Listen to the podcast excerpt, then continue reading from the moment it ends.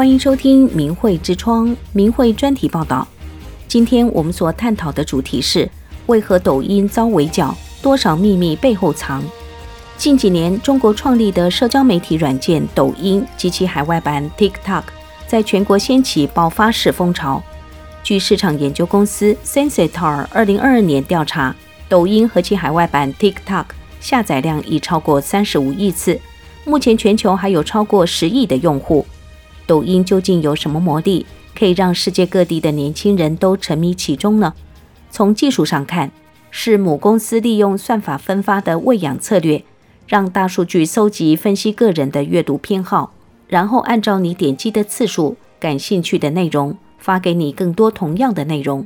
也就是说，你喜欢什么就喂养你什么，还变着花样来，让你越看越沉迷，越滑越上瘾。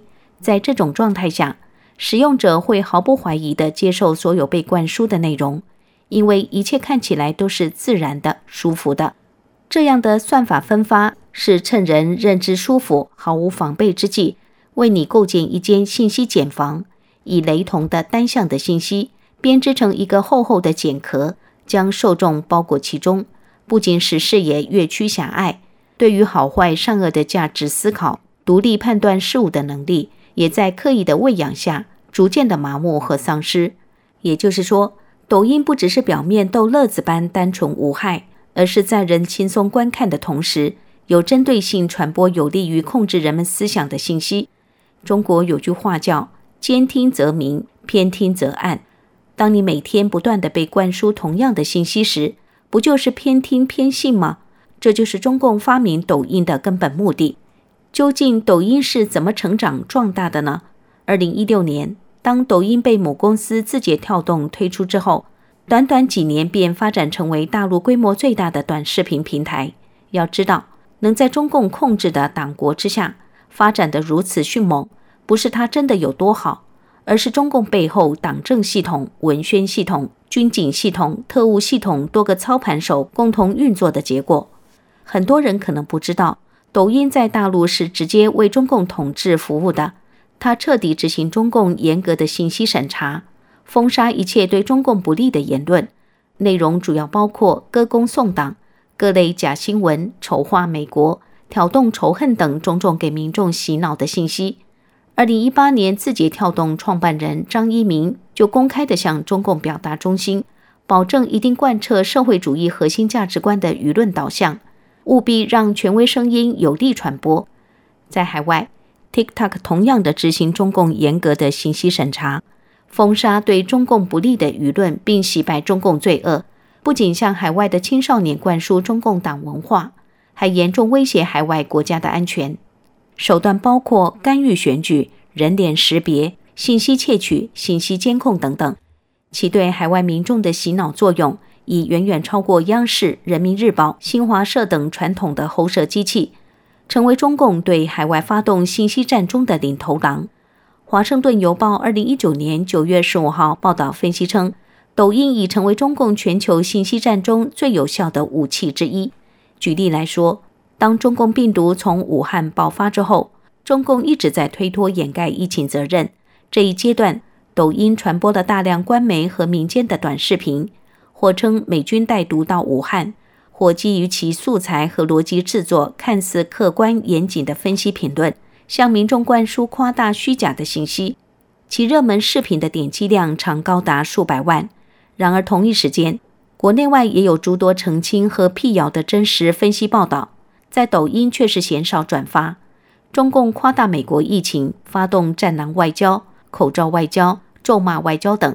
都来自中共官媒罗织的信息，包括着力报道美国社会停摆、大量人口失业，还张冠李戴地加入非疫情时期的暴力打砸视频，来凸显社会动荡。对于美国在疫情防控、经济提振和民生救助等方面的新闻，则几乎没有。在国际社会证实中共掩盖疫情的事实之后，抖音视频又把国际社会对中共掩盖疫情和造假的指责。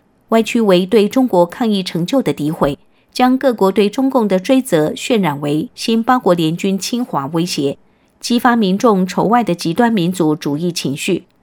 如果分析抖音观众的留言，我们发现抖音传播的虚假信息已成功欺骗超过百分之七十八的观众。可以说，抖音和 TikTok 已经成为中共反美宣传的重要平台，中共信息战的航空母舰。二零一九年九月十四号，中共党媒光明日报旗下的光明网报道，全国省级地市级公安机关一百七十家网警单位宣布，将以开通专门工作账号的方式集体入驻抖音。在字节跳动已经有一万人的内容审查团队之后，中共仍不放心，又派了一百七十家网络警察单位入驻抖音。除此之外，还有各类党政机关、官方媒体、公安、交警、共青团、法院等机构在抖音开设政务账号，监视网民。曾经，TikTok 宣告该公司不受任何外国政府，包括中国的影响。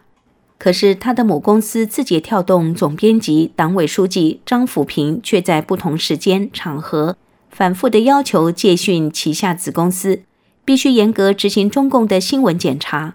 二零一九年一月十一号，美国智库彼得森国际经济研究所发文，强烈呼吁欧美国家必须重视 TikTok 带来的新安全隐患。文章披露，社交媒体会搜集大量的客户信息。如果客户的信息发送到中国，中共会利用这些数据，使监视软件更好地识别西方人面孔，或提取有关西方军事行动的情报。二零一九年十一月二十七号，TikTok 被逾百名的民众集体告上加州法庭，指控其涉嫌窃取美国用户个人资讯，回传中国服务器。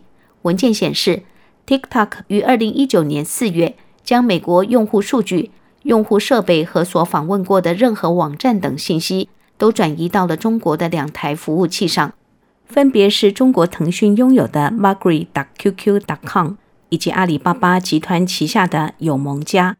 二零二零年六月二十九号，印度当局出于对国家安全和个人隐私的担忧，已下令禁止包括抖音海外版 TikTok、微信海外版 WeChat。微博等五十九种中国应用软件。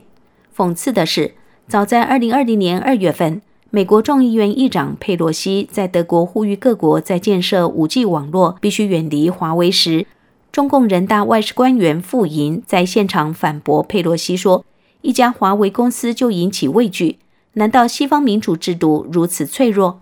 不难看出，必谈狼子野心，却捧着羊皮包装来混淆视听，倒把一耙。正是中共惯用的伎俩。如果中共认为轻松的社交媒体没什么可怕的话，为何要在中国禁止 Facebook、Twitter、YouTube、Skype、Line、Telegram 等一系列国际上广为流行的社媒软件呢？甚至连 Google 地图都要禁用。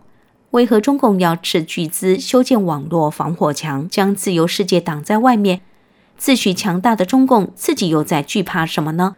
魔鬼在统治着我们的世界。一书中说，如果说上世纪共产邪灵还只是局部的渗透，侵占世间各个领域，那么时至今日，魔鬼已经在统治着我们的世界。人类世界方方面面都已经被魔鬼侵蚀，媒体对人类的巨大影响被共产邪灵有效地利用来进行洗脑、欺骗、败坏世人道德，使人们在不知不觉中走向变异而不知。对意识形态的掌控，一向是中共维持暴政的重要手段。所以，像 TikTok 这种披着轻松娱乐的糖衣，实质却是对国内外民众潜移默化进行洗脑的工具，对中共才如此重要。如今，国际社会已经洞察了抖音背后的秘密，对 TikTok 等间谍软件进行全力围剿。可见，自由社会越来越能看清中共的邪恶本质及其手段。邪恶之间的较量没有模糊地带。面对魔鬼，最好的办法就是斩断与他的一切联系，从精神上拒绝他、否定他，从行物上抛弃他、远离他。否则，阳谷反噬，后果难以想象。而中共无论如何的诡辩掩饰、苟延残喘、包藏祸心的魔鬼面貌，最终都难逃被清算解体的命运。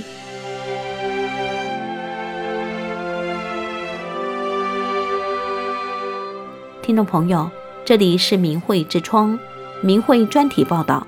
今天我们探讨的主题是：为何抖音遭围剿？多少秘密背后藏？本专题是由沈云撰稿，凡可审定，何文播报。感谢您的收听，我们下期再见。